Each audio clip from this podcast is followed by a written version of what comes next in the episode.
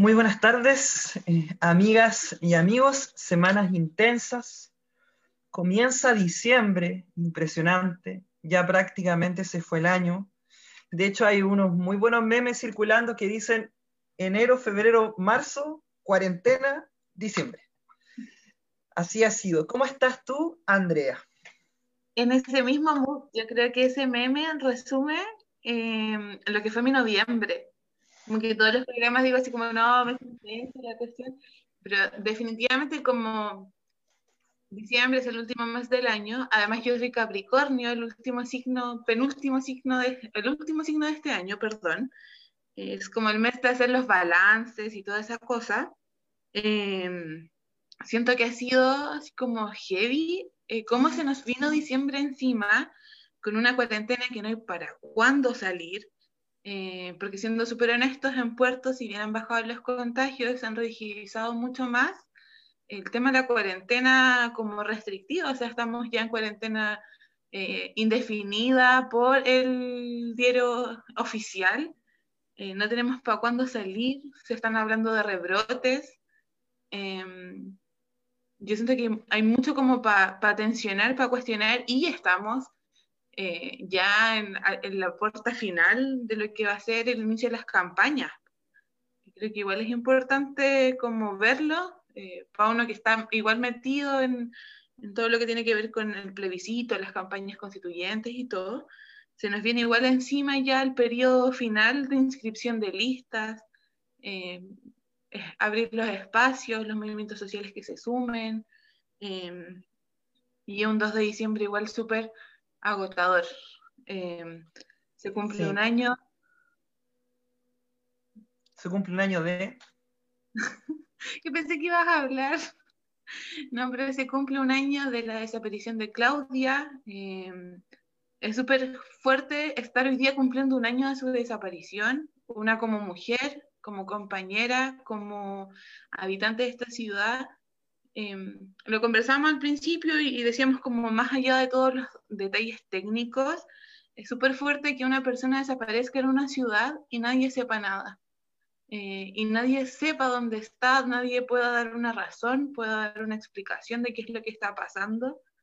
Em, me acuerdo cuando vino la familia de Claudia al programa, hicimos ese programa, eh, el sentir y el, el visualizar cómo, cómo para uno como familia es estar sin saber noticias de tu familiar desaparecido.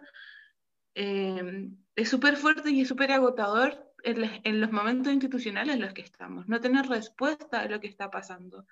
Em, sentir que se la institución te cierra las puertas en cierta forma también eh, para seguir buscando, para encontrar una justicia, para encontrar una verdad de lo que está ocurriendo.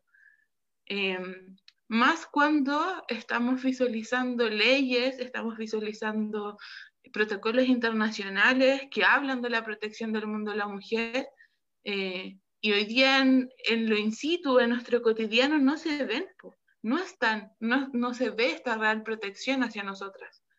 Em, cada día más aparecen más denuncias, mujeres desaparecidas, más denuncias de abuso, de acosos, de violaciones. Em, de explotación sexual comercial hacia niños, niñas y adolescentes. Eh, y es súper fuerte pensar que en un 2020 tenemos una herida abierta como sociedad que nadie está tomando, nadie está haciendo escucha de, de lo que está pasando.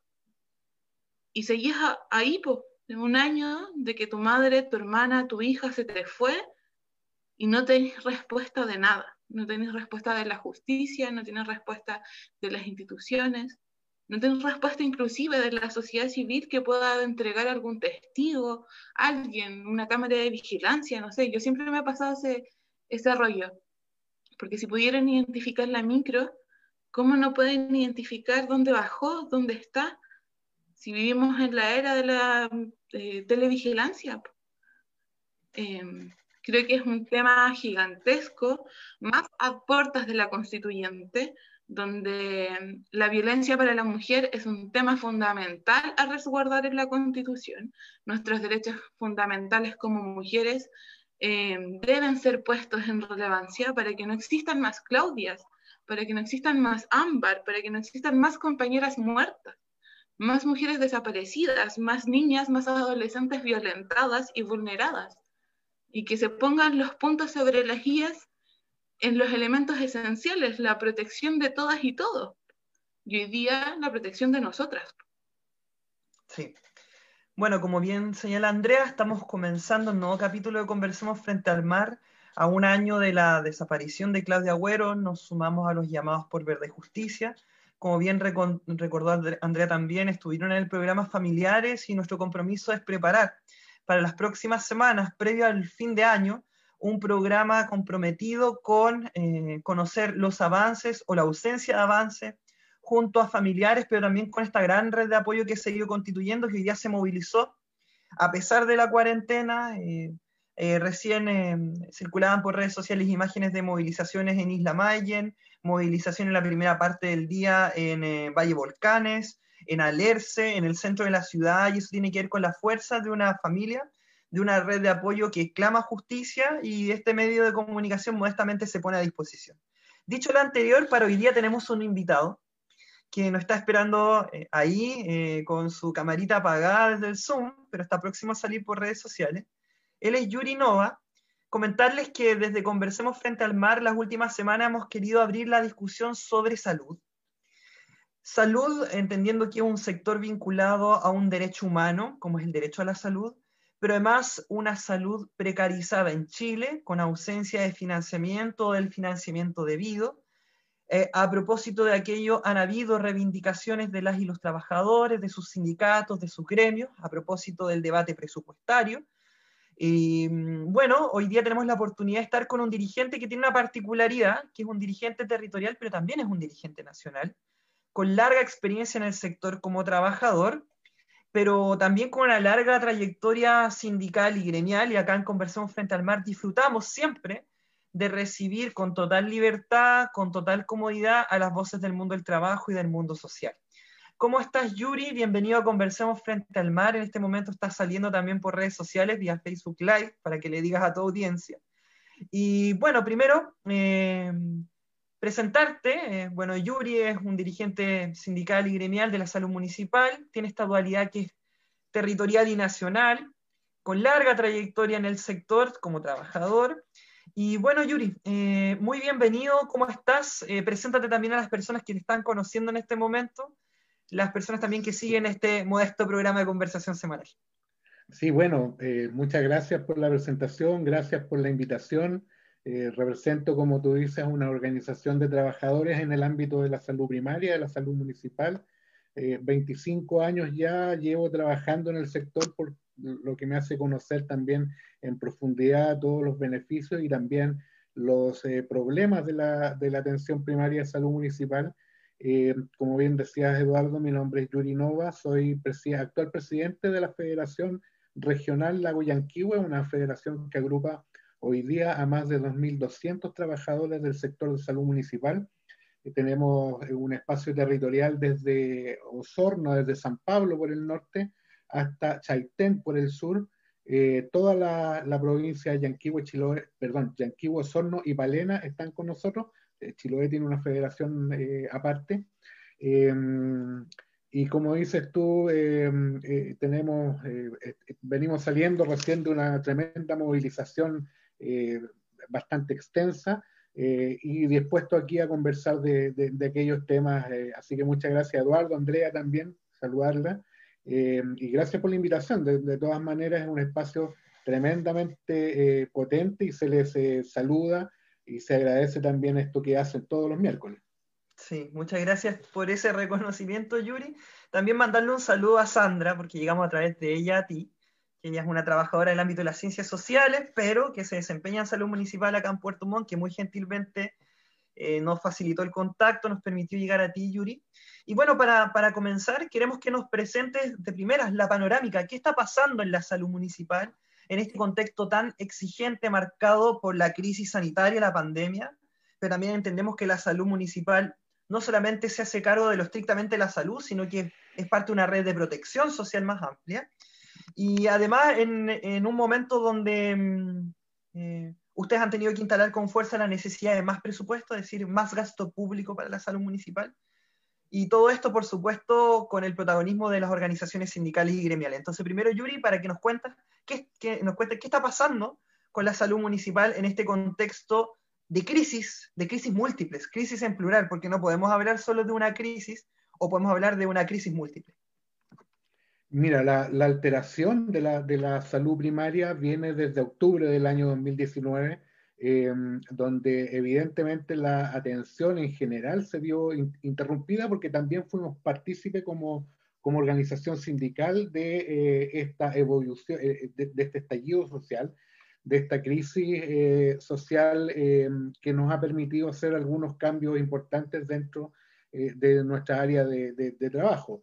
Estuvimos prácticamente dos meses con eh, funciones paralizadas y con turnos éticos, presionando como todo Chile eh, a un nuevo, eh, hacia una nueva constitución y nos hicimos parte como sindicato de aquello. Así que la alteración de la atención habitual en la atención primaria viene siendo desde, desde octubre del año pasado. y este año lamentablemente se suma con ello la pandemia que nos tiene haciendo cosas que habitualmente no son parte de la atención primaria. Nosotros como, eh, como, como, atención de salud eh, somos la puerta de entrada al sistema de salud, muchas veces se ha reconocido de esa forma, em, con prestaciones definidas, algunos controles eh, de pacientes cautivos, que son esencialmente nuestros, nuestros usuarios que tienen patologías crónicas no transmisibles, que se atienden en los centros de salud, y también, por cierto, todo un sistema de refuerzo de la emergencia y de la urgencia médica eh, radicada en el servicio de atención primaria de urgencia, en postas de salud rural, en eh, SAPU, Servicio de Atención Primaria de Urgencia, y, así en eh, a, a, todo lo largo de nuestros establecimientos de salud. Entonces, esto que hacemos habitualmente que tiene que ver con la morbilidad, con la consulta médica, con la derivación a especialidad, con la urgencia, se ha visto alterado eh, y esencialmente durante este año se ha, visto alterado por la pandemia que estamos en curso. Y tuvimos que reinventar entonces eh, la, situación de salud eh, y empezar a hacer cosas que no hacíamos tradicionalmente.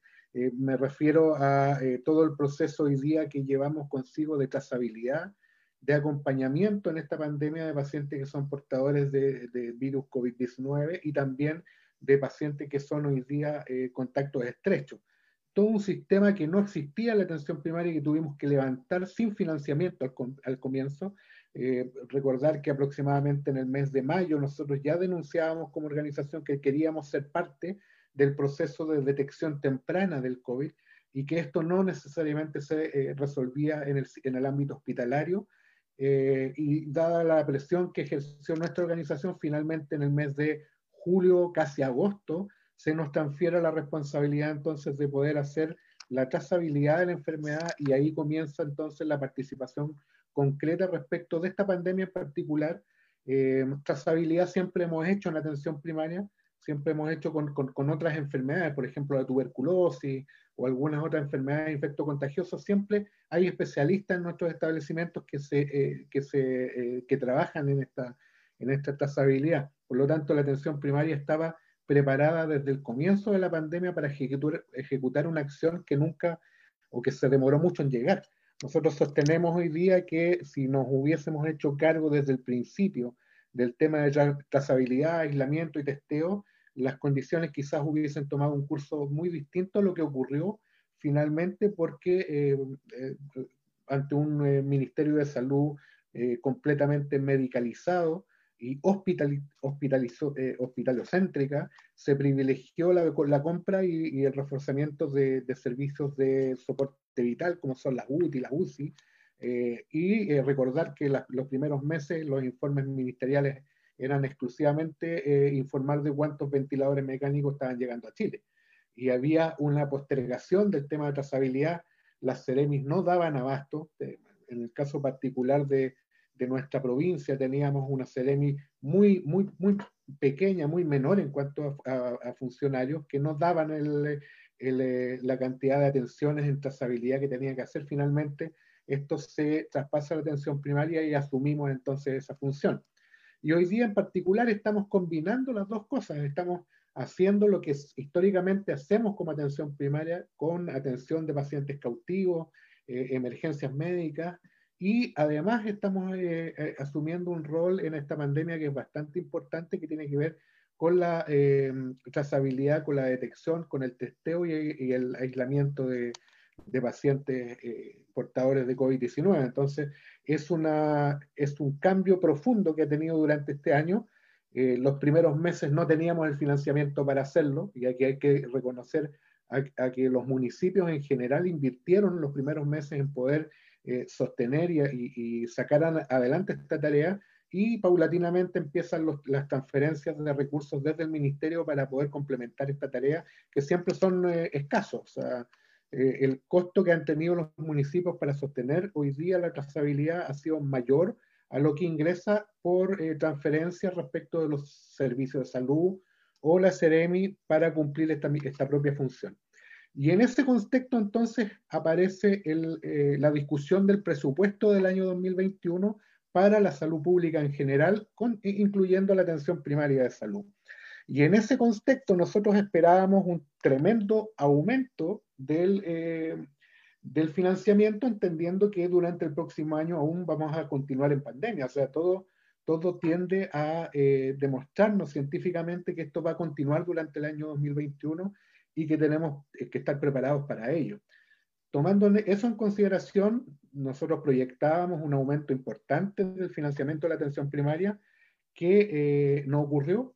Eh, cuando se inicia la discusión del presupuesto de salud nos damos cuenta de que había un aumento del presupuesto de 1,3% para el año 2021, con todas las necesidades que tenía el sector, pero aquí además ese 1,3% tenía que ver con la entrada en vigencia de algunos establecimientos que hoy día son los SAR, eh, los servicios de urgencia de alta resolutividad, eh, y entran en, en, funcionamiento varios SAR nuevos y eso refleja el 1,3% de aumento del presupuesto per cápita, que es el sistema con el que se financia la atención primaria. Y eh, entonces, sumando y restando, tenemos un eh, aumento propuesto del sistema per cápita, inicialmente propuesto por el gobierno, de 162 pesos por persona.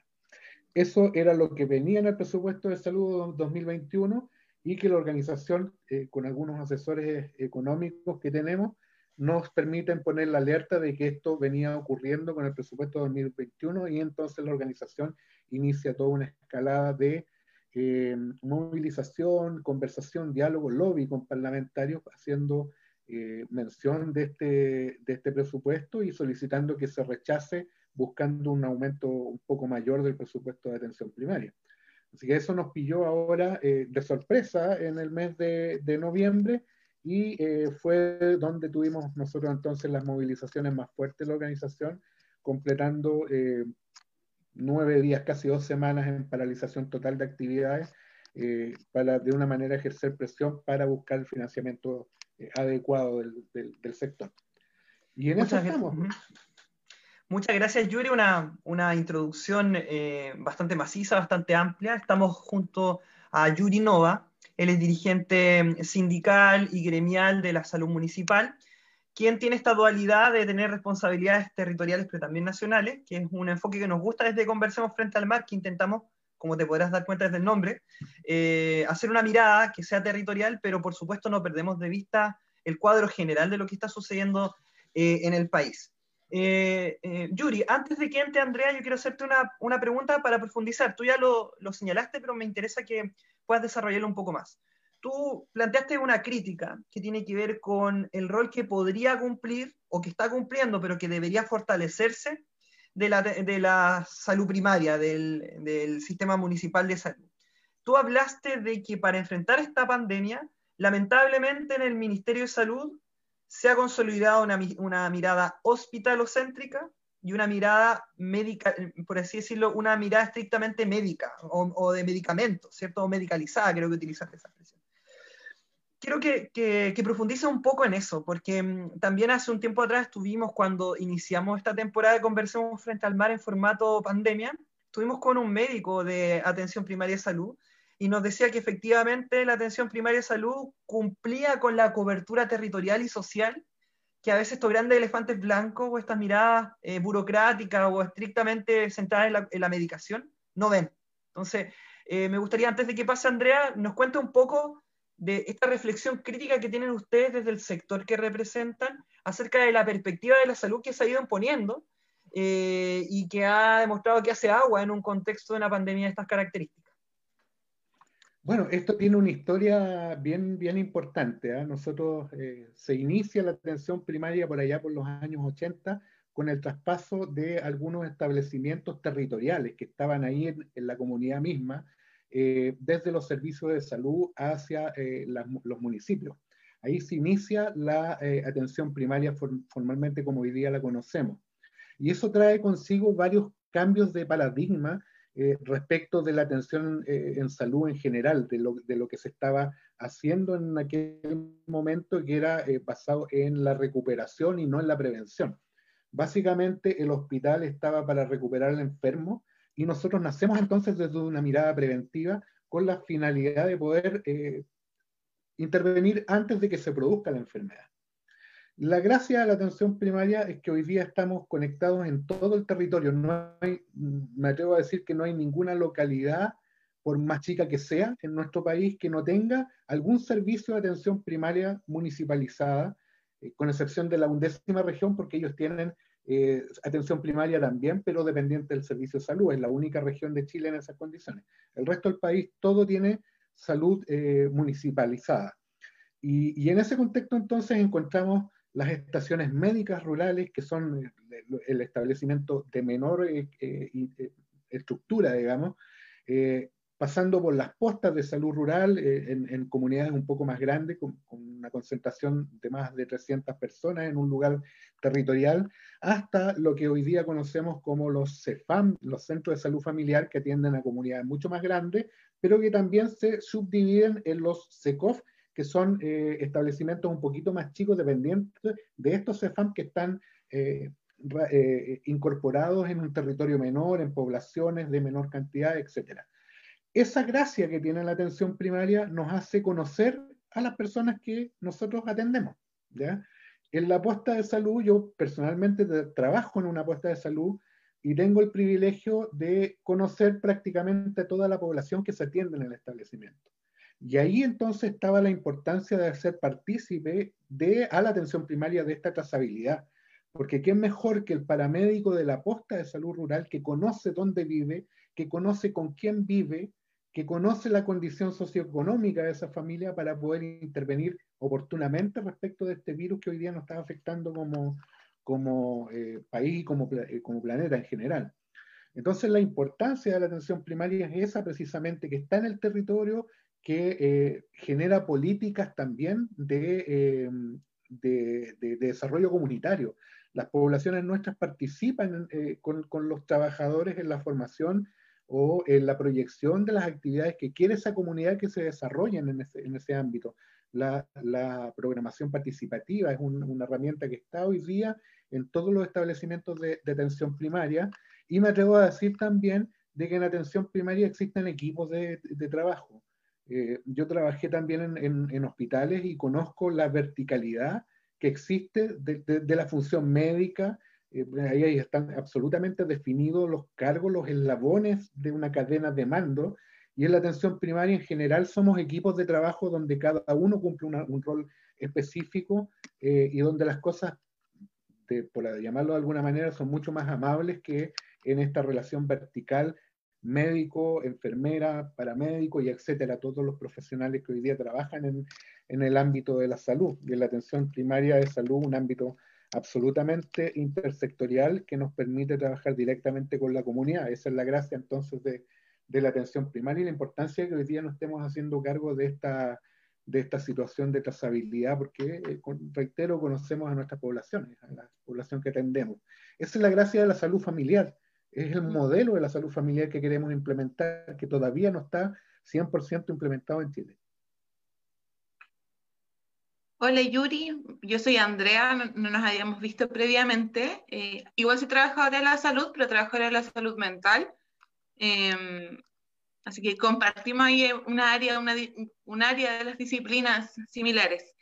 Eh, creo que es súper importante y, como decía bien el Eduardo, como programa hemos intentado abrir temáticas que muchas veces son complejas de que la, de que la, cotidianidad la entienda o de que la gente la entienda en la cotidianidad.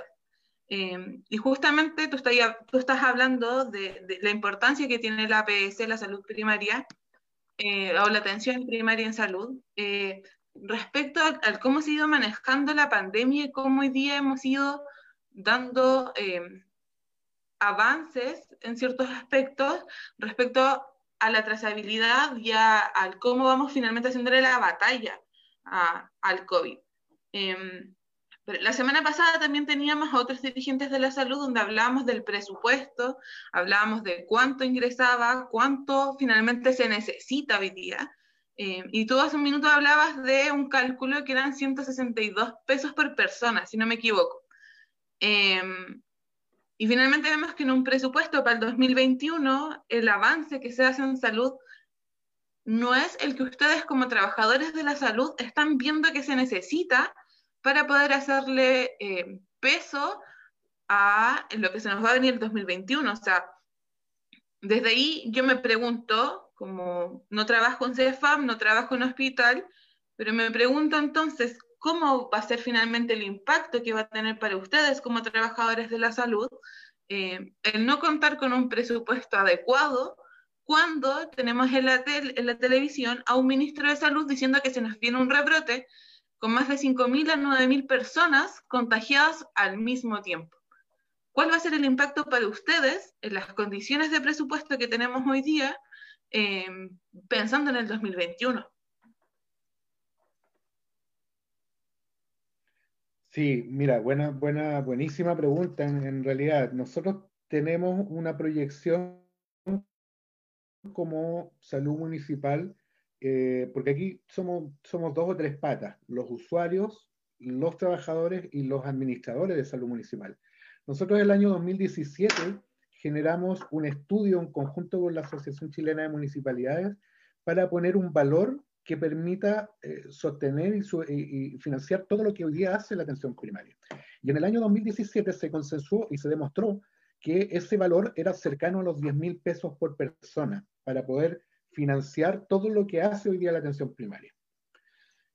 De ahí comienza entonces nuestra participación en la petición de un presupuesto que se acerque mucho a esa cifra para poder tener las condiciones óptimas de eh, atención a nuestras comunidades. Eh, porque hoy día está eh, subdimensionada la atención primaria en cuanto a cantidad de funcionarios y a cantidad de establecimientos. O sea, con esto quiero decir que hacen falta más trabajadores y hacen falta también más establecimientos de atención primaria. Eh, sin embargo, desde el 2017 en adelante no hemos logrado alcanzar esa, esa cifra. El 2019, producto de la movilización eh, potente que tuvo la organización, en el contexto también de estallido social, eh, se permitió un incremento bastante positivo del per cápita que hizo subir el financiamiento en aproximadamente 800 pesos estoy hablando de un per cápita basal, sin, sin cifras adicionales. Y, eh, y, en ese contexto, el crecimiento que tuvimos en el año 2019 fue positivo y nos permitía hacer el, trabajo que estábamos, eh, que estábamos eh, destinados a hacer. Sin embargo, viene esta pandemia que desvía los, recursos solamente en el hecho de, de, tener que comprar insumos de protección para el personal eh, insumos que no se compran habitualmente en la atención primaria porque no teníamos esta, esta pandemia, eh, se han gastado miles de millones de dólares y para qué decir también lo que ocurrió en los primeros meses con la especulación económica de la industria que fabrica estos elementos de protección que eh, duplicaron o triplicaron los precios del mercado internacional de estos elementos. Entonces, la plata que normalmente nos iba a permitir hacer gestión, eh, se tuvo que destinar entonces a suplir esta otra necesidad emergente. Y de ahí entonces que eh, nosotros sostuvimos en, en, esta movilización la necesidad de incrementar también el per cápita en torno a lo mismo que había crecido el año 2019. El per cápita ha subido eh, en un promedio aproximado del de, el 10% de forma anual. ¿ya? O sea, si hacemos un promedio de todo lo que ha subido y lo subdividimos por los años, nos da un crecimiento aproximado de un 10% anualizado. En algunos años crece un poco más, en algunos años crece un poco menos. Sin embargo, jamás habíamos tenido una propuesta como la de, la de este año. ¿eh? Nunca se había propuesto un crecimiento tan paupérrimo de eh, esta cifra de financiamiento para la atención primaria. Entonces, ahí eh, provoca entonces que la organización reaccione, reaccione fuerte, con, con dureza, a fin de que podamos contrarrestar esta situación.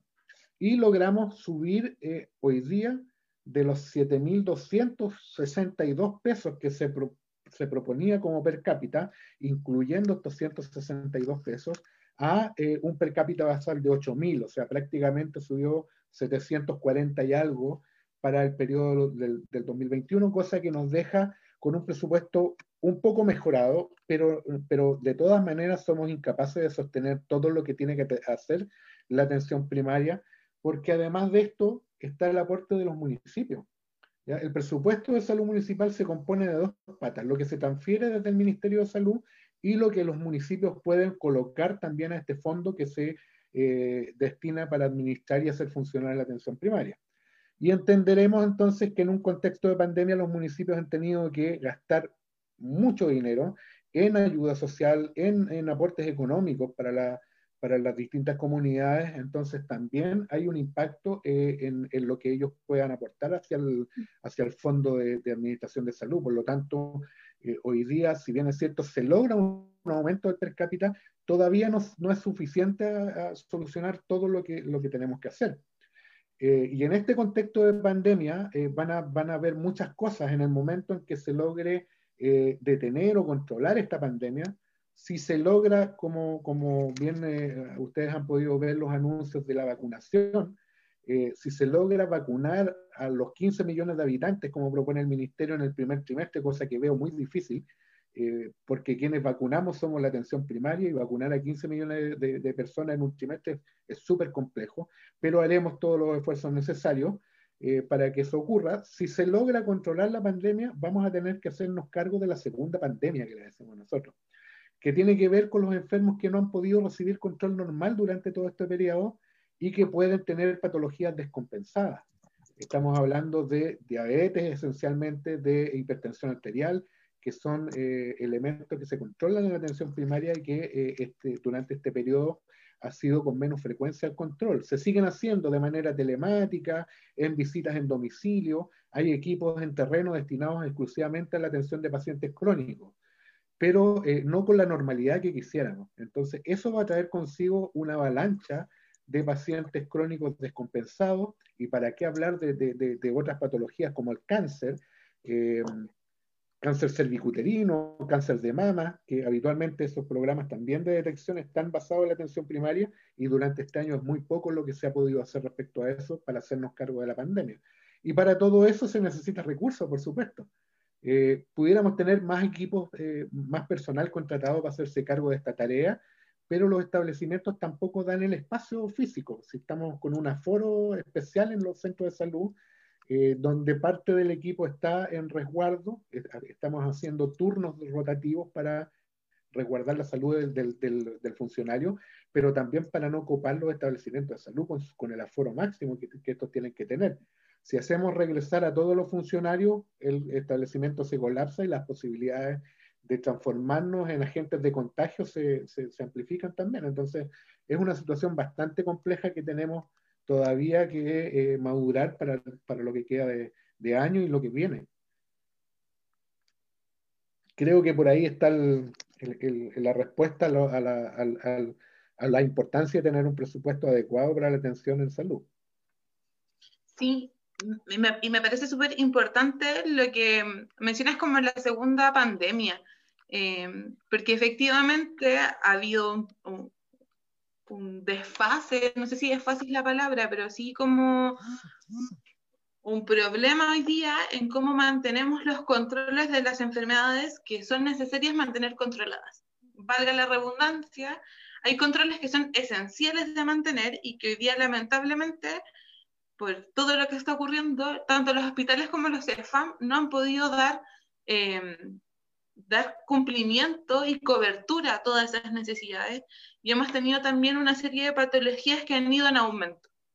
específicamente en mi área ha habido un aumento en lo que son las patologías de salud mental y entre trabajadores de la salud mental, psicólogos, también trabajadores sociales, eh, psiquiatras, se ha visto cómo también para ustedes, como trabajadores de la salud, se ha abierto un área que era muy poco conversada finalmente. ¿Cuánto impacta el trabajar en salud en la salud de ustedes mismos como trabajadores de la salud?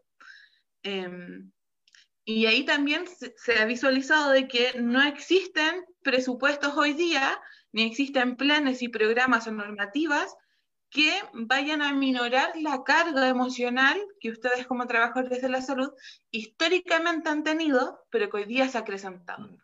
Em, y como vuelvo a repetir, yo desde afuera en esta área, em, me pregunto cómo finalmente eh, podemos impulsar eh, programas o dispositivos o iniciativas que favorezcan la estabilidad emocional de quienes hoy día cuidan y trabajan con una serie de patologías más allá del COVID cuando venga toda esta otra alza.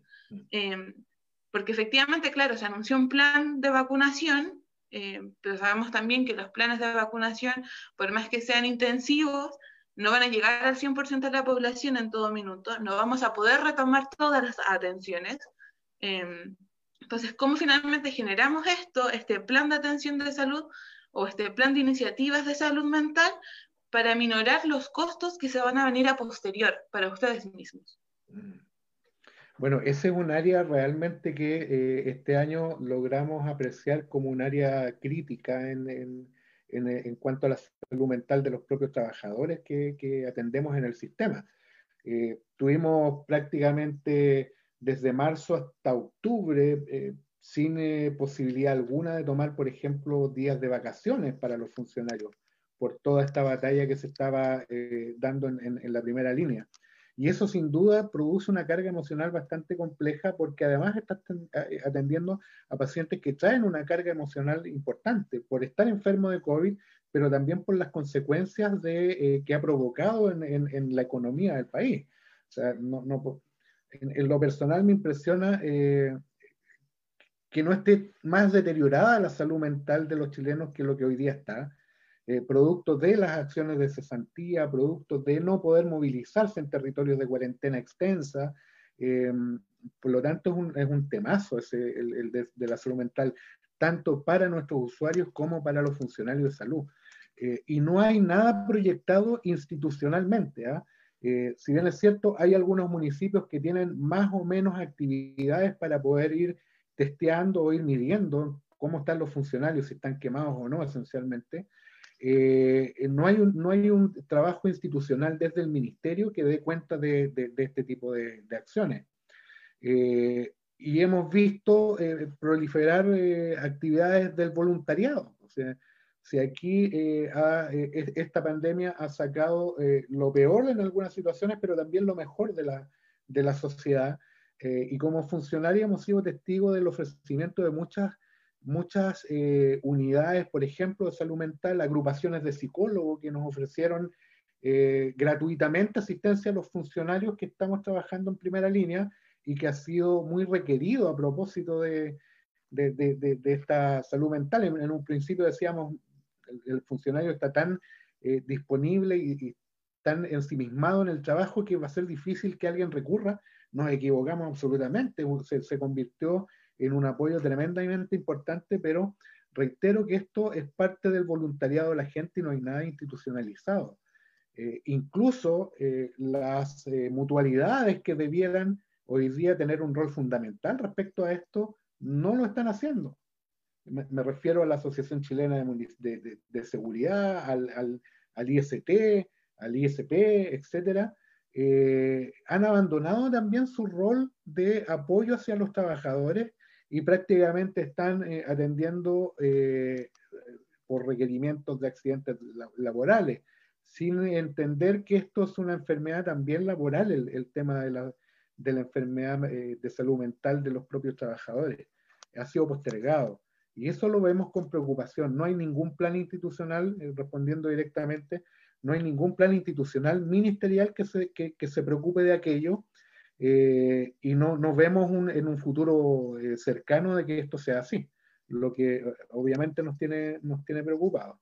Y en cuanto a la atención del paciente de salud mental, hemos visto que esta modalidad de teletrabajo, la videoconferencia o el llamado, sí se está utilizando masivamente, creo que llegó para quedarse, va a ser una herramienta muy importante, pero que también debemos aprender a utilizar como trabajadores, porque no estábamos acostumbrados a esto. Entonces también esto requiere un grado de capacitación, de actualización, para que los funcionarios puedan eh, hacer uso de esta herramienta y poder también entonces llegar a los pacientes eh, que también tienen que aprender a utilizar este, este modelo. Eh, pero ahí topamos con, otra, con otra, otro problema de, de, acceso a la comunicación, de acceso al, Internet. hay comunidades donde no llega el Internet donde los usuarios no tienen acceso a planes o económicamente no pueden adquirir un plan eh, que les permita tener este tipo de conexión. Entonces, hay, algunos, hay algunas eh, iniciativas, por ejemplo, de poder llevar a los establecimientos eh, a algunas personas y poder conectarlos con los dispositivos que los establecimientos hay, con los profesionales distintos de distintas áreas pero es un, es un, sistema que vamos a tener que aprender a utilizar y que tenemos que sacarle provecho porque eh, esto, insisto, yo creo que llegó para quedarse y vamos a tener que aprender a utilizarlo positivamente a nuestro favor. Gracias, Andrea, también por tus preguntas. Bueno, acá, como te diste cuenta, Yuri, vamos alternando los temas de conversación. Tenemos distintas formaciones también. Eh, la, Andrea indirectamente es colega en el sentido que también es una trabajadora del ámbito de la salud, de la salud mental particularmente. En el caso mío, yo provengo principalmente del mundo de las ciencias sociales y durante la última parte del programa siempre hacemos una pregunta porque estamos atravesando un momento muy particular. Tú nos hablaste de cómo cambió la realidad de la salud municipal a propósito de las movilizaciones históricas del 2019. Y hoy día también, como conversemos frente al mar, estamos en plan constituyente. ¿En qué sentido? en que las voces sociales, eh, las dirigencias sindicales, gremiales, comunitarias, territoriales, las personas comunes y corrientes, eh, tenemos derecho a construir nuestras propias plataformas y proyectar nuestra voz en este momento. Entonces, eh, Yuri, por la calidad de tus intervenciones no se da cuenta, tú tienes una, una opinión, y ustedes como sindicato, como gremio, tienen una visión sobre el proceso constituyente. Entonces, quería consultarte sobre aquello. ¿Cuáles son los desafíos que ustedes se ponen desde la eh, desde la salud municipal, pero también desde el trabajo sindical para este proceso, porque claramente cuando hablamos de un proceso constituyente hablamos de una expectativa de que se consagren derechos o que se fortalezca el rol del Estado en determinadas áreas o que se establezcan nuevas relaciones entre el Estado, la sociedad, los grupos organizados, la ciudadanía, etc. Así que en estos minutos que nos quedan, que nos quedan aproximadamente unos 10 minutos, para que sepa, esta en una entrevista a profundidad, después sale en otro formato, eh, además del que está saliendo ahora en vivo, eh, Yuri frente al proceso constituyente. Wow, es un tema que es difícil desarrollarlo en 10 minutos. Podría haber sido antes la pregunta, pero, pero bien, nosotros como organización estamos eh, incorporados desde el primer momento en este proceso.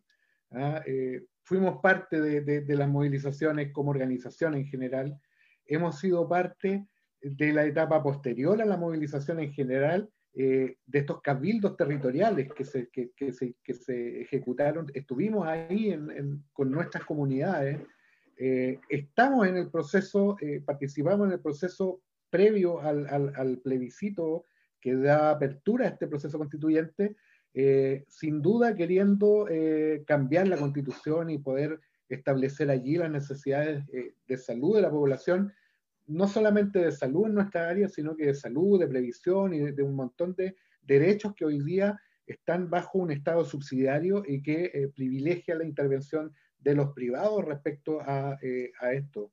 Por lo tanto, nosotros queremos un cambio de constitución, estamos trabajando para ello, hemos trabajado. Tenemos la aspiración también de tener algunos candidatos a la constituyente como organización. Eh, y estamos en el proceso también de construcción de insumos, entonces, de discusión previa, de poder eh, generar nuevos cabildos territoriales para poder eh, proveer a los constituyentes de los insumos que la comunidad en general quiere que esto exista en la constitución. Creemos que no es posible hoy día volver al mismo modelo de solo elegir constituyentes y que ellos posteriormente a puertas cerradas elaboren la constitución. No, creemos en un proceso participativo y estamos disponibles a lo largo del territorio para participar en estas discusiones y generar discusiones. Eh, me parece un tema tremendamente relevante, la primera oportunidad que tenemos de cambiar efectivamente la constitución desde hace muchos, muchos años.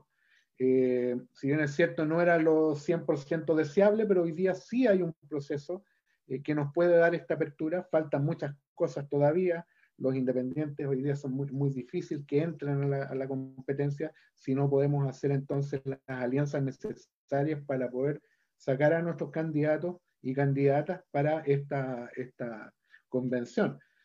Entonces, eh, sí decir con toda claridad que nosotros queremos un cambio de, constitución, creemos que eh, debe estar establecido allí el derecho a la salud y no el derecho al acceso a la salud como lo tenemos hoy día sin garantizar ningún otro tipo de prestación posterior. Hoy día eh, eh, es súper ridículo porque te, da acceso a elegir en qué sistema de salud quieres, sistema privado o sistema público, pero en ninguno de los dos te asegura la prestación total que tu eh, patología enfermedad requiera atenderse. Entonces, creemos que debe estar radicado la Constitución aquí el derecho y el Estado debe hacerse parte sin duda de todos los, los gastos que significa atender en salud a la población. No, no es posible hoy día el desangre que hay con el modelo de salud privado, donde eh, habíamos hablado de presupuesto.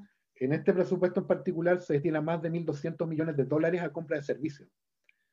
Y eso es lo que no puede seguir ocurriendo. O sea, no, puedo, no podemos seguir con el modelo de subvención a la clínica privada que además cobra dos o tres veces más lo que cuesta una prestación en el servicio público. O sea, esos 1.200 millones de dólares hay que invertirlo en la salud pública para que pueda dar solución a los problemas de salud y no tener que entonces, por falta de financiamiento, destinar recursos a los privados para vender servicios eh, porque los públicos no logramos hacer lo que teníamos que hacer.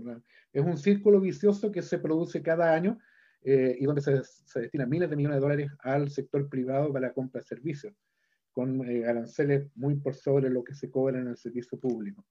Entonces, eh, estamos en un proceso constituyente, estamos en un proceso decisivo para Chile y creemos que esto debe ser con la mayor participación ciudadana posible. Reitero, no queremos que esta constitución sea desarrollada entre cuatro paredes, queremos también que haya participación ciudadana en todo el proceso de discusión previa. De allí tienen que salir las necesidades que los convencionales van a tener que plasmar en una nueva constitución.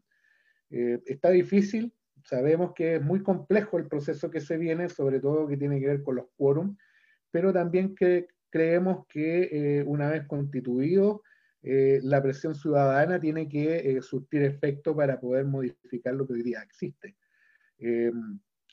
antes del 18 de octubre del año pasado no había posibilidad alguna de cambiar la constitución y la presión ciudadana logró que esto ocurra. Antes de, eh, del primero de noviembre de este año no había posibilidad ninguna de tener un presupuesto de salud de la atención primaria amplificado en la forma que se logró finalmente, y esto se logra por la presión ciudadana también, de una organización, pero también acompañada de organizaciones de usuarios. ¿ah? Eso es importante decirlo. Cada vez se están uniendo a esta solicitud de financiamiento más organizaciones de usuarios y eso es súper importante reconocerlo. Hoy día em, eh, lo que tenemos que hacer es fuerza común eh, y en todos los problemas de la sociedad. Y, y, nos damos cuenta hoy día de que si la ciudadanía no explota, no tenemos los cambios. Por lo tanto, en general, eh, volver a tener confianza en que la movilización ciudadana y la protesta tiene que en algún momento hacer el tweet, el cambio y eh, empezar a lograr los, los, cometidos que nos, nos vayamos eh, generando. Súper complejo el tema de las alianzas, los partidos políticos, las organizaciones gremiales, todos tienen su espacio de poder súper delimitado, pero esto, este proceso nos exige generosidad, generosidad para poder estar disponible de apoyar al compañero al lado de la otra organización por el bien común. Yo creo que esa situación es, eh, es necesaria y vamos a ver de qué somos capaces. Hoy día está todavía muy complejo y muy difícil todo este proceso. Ojalá que lleguemos a buen puerto. Muchísimas gracias, eh, Yuri.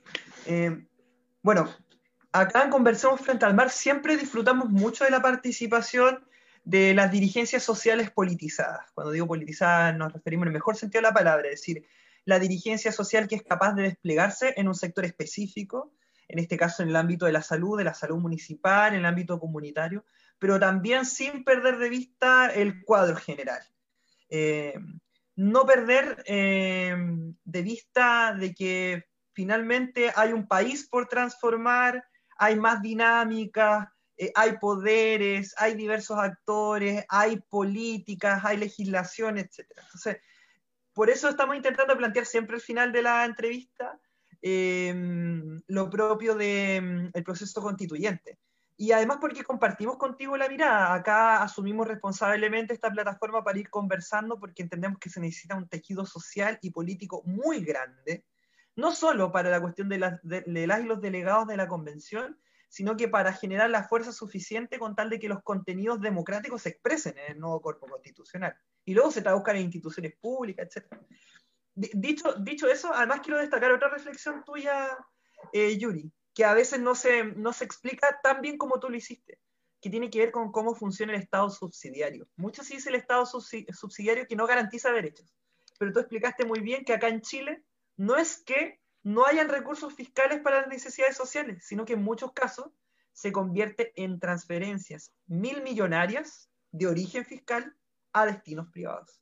Y así funciona la salud, la educación, etc. De hecho, eh, Andrea y yo compartimos experiencia de activismo estudiantil y hubo una etapa muy posterior durante el gobierno de Michelle Bachelet que se consagra la reforma educacional, pero ya tenemos una gratuidad vía subsidios, tenemos una gratuidad en el sistema de educación superior que funciona así, que no fortalece necesariamente a las universidades del Estado, tenemos una gratuidad en el sistema escolar donde los bolsones de recursos públicos lo están percibiendo igual entidades privadas, y así funciona todo esto, o sea, hay todo un empresariado en Chile que se hace con recursos fiscales, a pesar de que dicen públicamente que el Estado no les gusta, pero parece que no les molesta tanto cuando llegan los bolsones de recursos fiscales a destinos privados. Eso, eso que señalaste tú de, de estas transferencias es muy importante explicar cómo operan en todos los ámbitos. Así que, bueno, nosotros ya estamos ya terminando el programa, Yuri. Esto salió en vivo por Facebook, pero queda el soporte por podcast, eh, eh, podcast Spotify. Te vamos a mandar ahí la grabación porque estamos ya trabajando en multiplataforma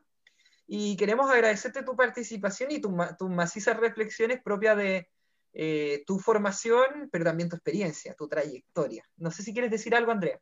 Y después le damos una palabra a Yuri que se despida.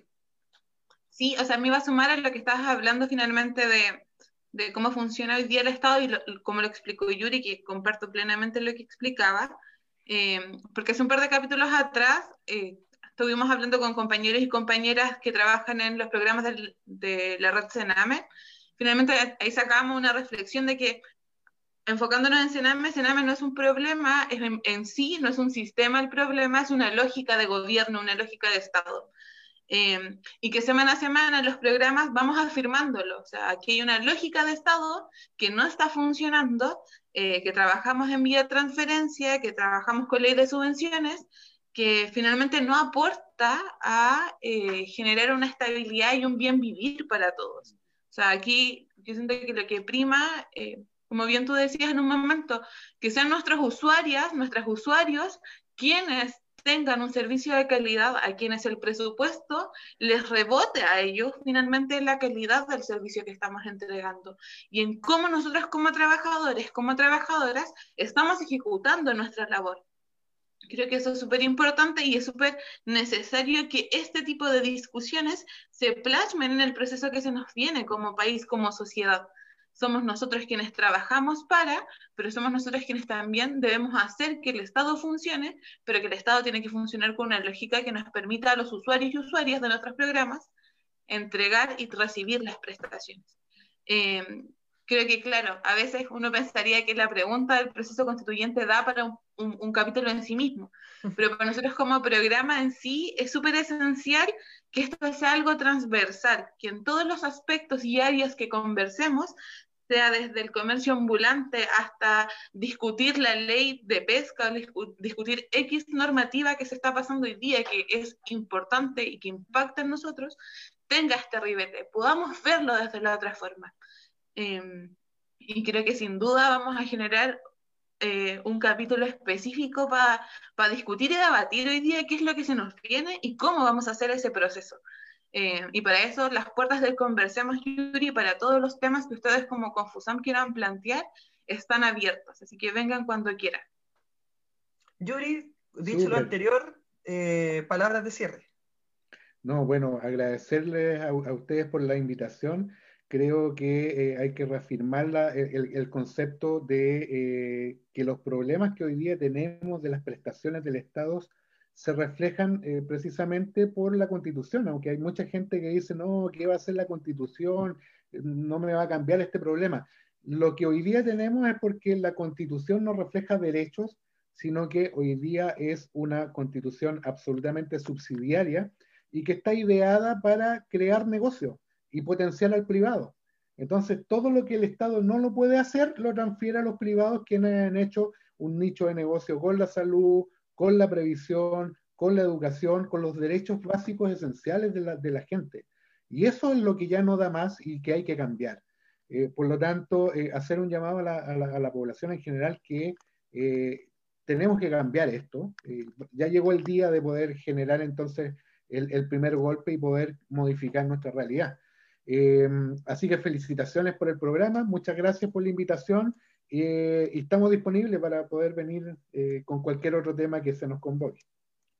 Gracias a ti, Yuri. Gracias. Eh, gracias, Andrea, que nos encontramos nuevamente como miércoles a miércoles. Saludar también a María Paz, que no puede estar, está en una asamblea en este momento a propósito del mismo proceso constituyente. Y Nicolás tuvo una dificultad familiar, ahí está haciendo, acompañando, acompañando los cuidados de una persona querida pero somos cuatro, nos vamos rotando, así que la continuidad del programa no se pierde. Y bueno, nuestro compromiso, Yuri, es también hacerte llegar eh, posteriormente el soporte de audio de este programa, con tal de que tú lo puedas hacer circular en tus redes, porque leímos por ahí algunos saludos que tienen que ver con reconocer tu labor inquieta, propositiva y protagónica en el ámbito sindical. Así que, sin más, gracias a quienes nos siguieron hoy día, gracias a ti, Yuri, gracias a Andrea, y nos seguimos encontrando. Chao, chao. Nos vemos. Chao, chao. Muchas gracias, nos vemos. que estén bien. Chao, chao.